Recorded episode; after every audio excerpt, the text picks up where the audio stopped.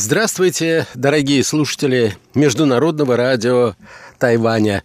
В эфире еженедельная передача из рубрики «Азия в современном мире».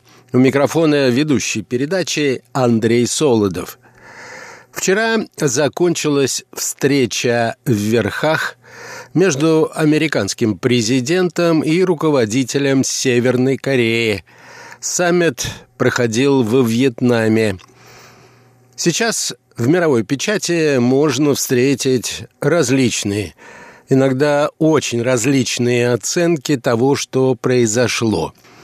Однако произошло это только вчера, поэтому к теме саммита между руководителями Соединенных Штатов и Кореи мы вернемся через неделю – а сегодня, дорогие друзья, я хотел бы познакомить вас с опубликованной в интернете очередной статьей известного российского корееведа Константина Осмолова, которая посвящена некоторым малоизученным страницам истории северокорейского государства. Итак, наша тема сегодня любопытная страница истории Северной Кореи.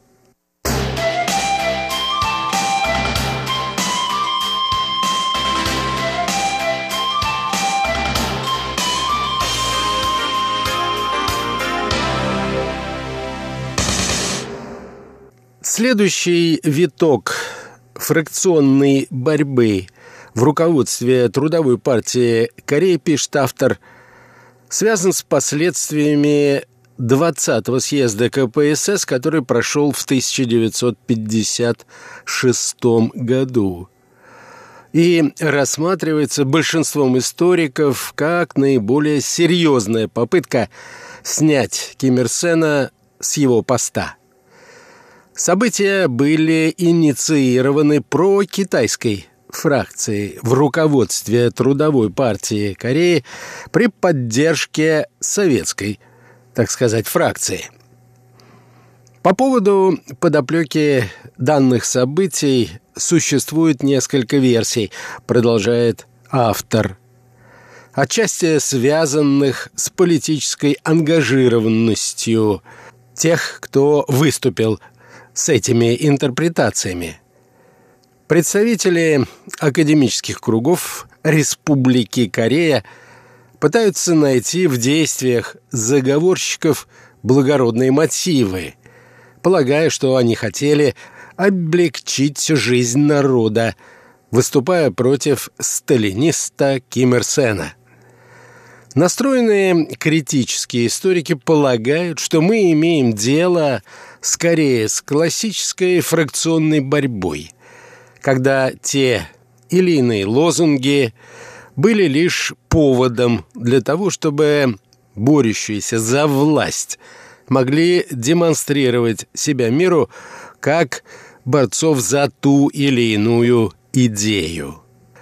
Итак, после ликвидации группировки Пак Хон Йона и компании во власти остались так называемые партизаны или те руководители, которые вместе с Ким Ир Сеном в годы антияпонской войны участвовали в партизанском движении. Так называемые янаньцы – это прокитайская фракция, названная так потому что в провинциальном городе Янань в годы войны против Японии находилась штаб-квартира руководства КПК. И в самом руководстве и на различных постах в армии было немало этнических корейцев, которые впоследствии оказались уже на территории Северной Кореи и занимали во многих случаях весьма ответственные посты в руководстве этим государством. Помимо них существовала группировка и так называемых советских корейцев, которые в сущности являлись советскими специалистами, корейского происхождения, которые были посланы в Корею правительством СССР для помощи северокорейскому руководству в строительстве коммунистической Кореи.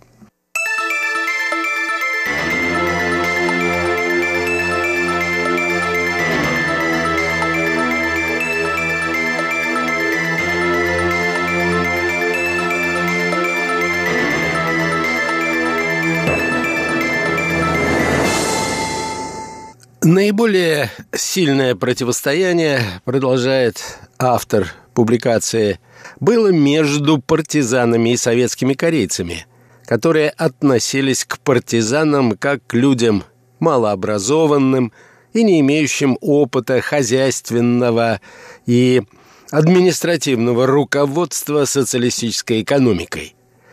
К тому же, в отличие от местных уроженцев или выходцев из Китая, советские корейцы выросли в СССР, в Корее никогда не бывали и считали себя советскими гражданами корейской национальности. И последнее обстоятельство имело несколько следствий. Во-первых, советские корейцы, работавшие в партийных и государственных органах КНДР, передавали информацию о положении в Северной Корее посольству СССР в Пхеньяне. Даже если мероприятия, в которых они принимали участие, носили закрытый или конфиденциальный характер. Естественно, руководство КНДР воспринимало это как своего рода доносительство. Во-вторых, жили они довольно изолированно, страдали определенным чванством, мало общались с остальными и не хотели отдавать своих детей в корейские школы. По этому поводу есть цитата из Ким где он напоминает, так сказать, корейцам, прибывшим в КНДР из других стран – что, невзирая на их прошлые заслуги, все они теперь члены Трудовой партии Кореи.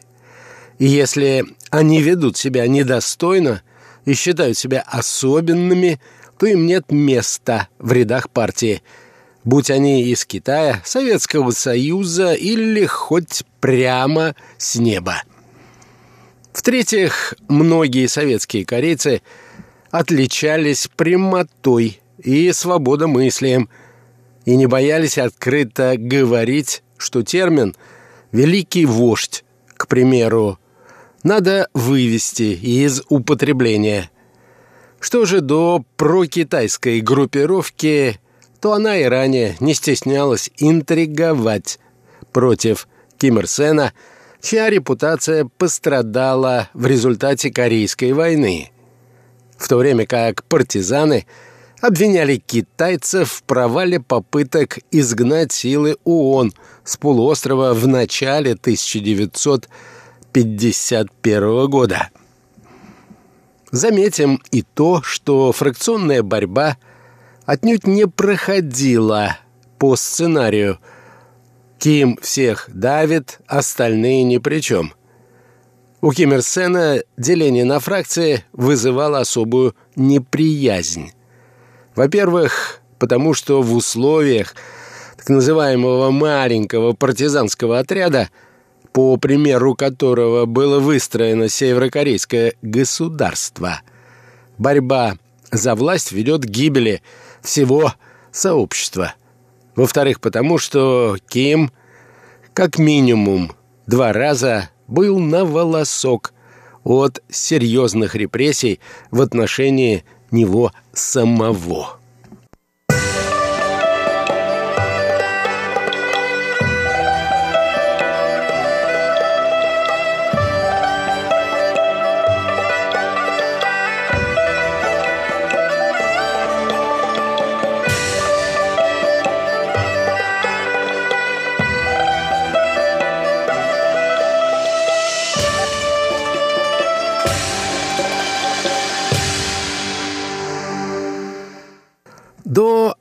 Определенного времени, говорится далее в статье, советские корейцы использовали любимый прием традиционной интриги – пожаловаться, так сказать, старшему товарищу. Причем делать это достаточно часто и методично, пока капля не подточит камень. Под старшим товарищем, конечно, имелся в виду СССР. В посольство Советского Союза шел постоянный поток сигналов о том, что Ким покрывает вредителей, которые истребляют честных коммунистов, и о том, что в его окружении много сомнительных личностей. Как следствие этого в стране голод и недовольство – а власти КНДР не могут или не хотят ничего сделать для того, чтобы исправить ситуацию. 31 января 1954 года лидер просоветской фракции Пак Чхан Ок в Москве открыто заявил, что в стране голодают люди. Правда, причины этого голода – во многом были связаны с работой самого Пака, который занимал пост руководителя Госплана КНДР. Бедствие нельзя было объяснить только лишь неурожаем. Виной была и следующая схема. С мест шли завышенные данные о количестве собранного зерна – Чиновники пытались произвести впечатление на руководство, а нормы продналога в абсолютных цифрах разрабатывались, исходя именно из этих показателей. Соответственно, после сбора такого неправильно рассчитанного налога крестьянам почти ничего не оставалось. Проблему пытались решить борьбой со спекулянтами и запретом на частную торговлю зерном. Но это не привело ни к чему хорошему и лишь служило усугублению ситуации.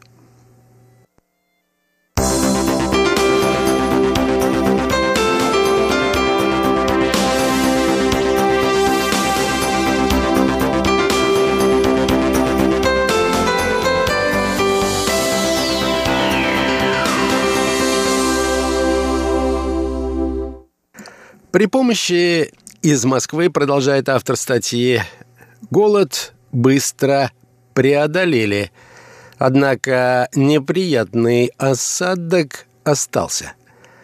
В 1955 году Пак Чхан Ока и министр сельского хозяйства Ким Ира, ответственных за эти ошибки, резко раскритиковали на апрельском пленуме ЦК ТПК, а Ким Ир Сена пригласили на беседу в Москву.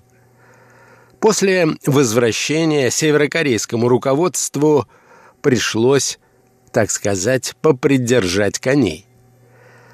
21 октября 1955 года Ким Ир Сен снова дал отрицательную оценку работе Газплана во главе с Пак Чхан Окком за разработку нереального народохозяйственного плана и за то, что капиталовложения были направлены во все отрасли без учета их приоритетов. В результате было решено сократить права Госплана и расширить полномочия министерств. С этого времени Пак стал противником Ким Ир Сена. На пленуме Центрального комитета Трудовой партии Кореи, который проходил 2-3 декабря 1955 года, был нанесен удар по еще одной группе советских корейцев – которые проводили неправильную политику в области литературы, выступая против местных писателей во главе с Хан Соль Я, который претендовал на роль живого классика.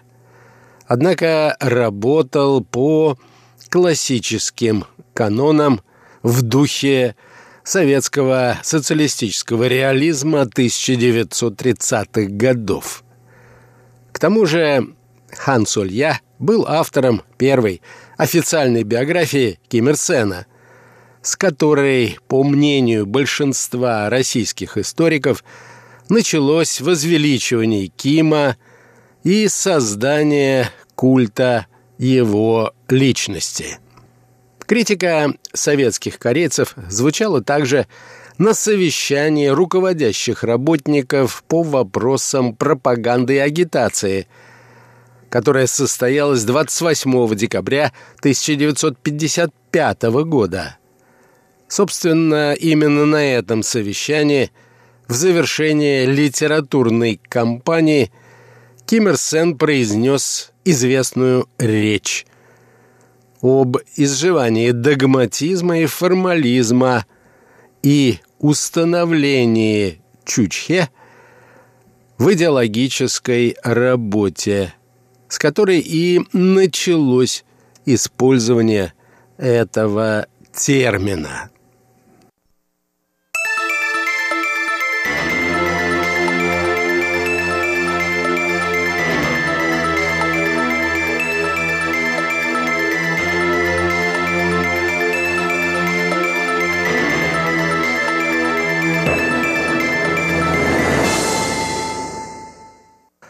1955-56 годах Ким Ир Сен начинает обрывать культурные контакты с Советским Союзом, высылать домой тех советских корейцев, которые выполнили свои задачи, и говорить о том, что агитационно-пропагандистский аппарат демонстрирует успехи СССР, а не КНДР – а в школах висят портреты Маяковского и Пушкина, а не представителей национальной корейской культуры.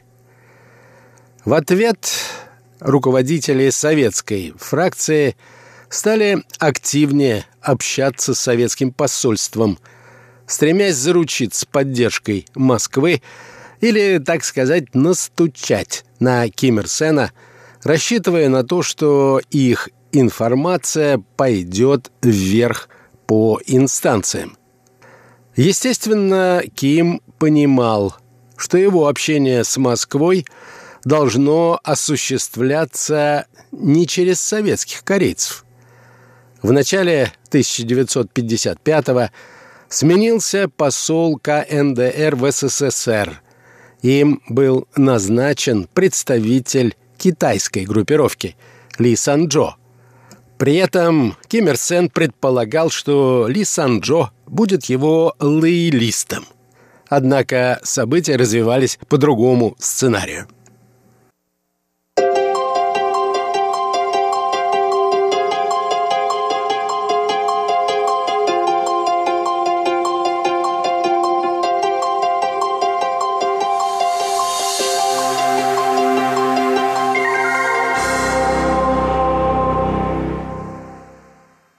На этом, дорогие друзья, позвольте мне завершить нашу очередную передачу из рубрики «Азия в современном мире».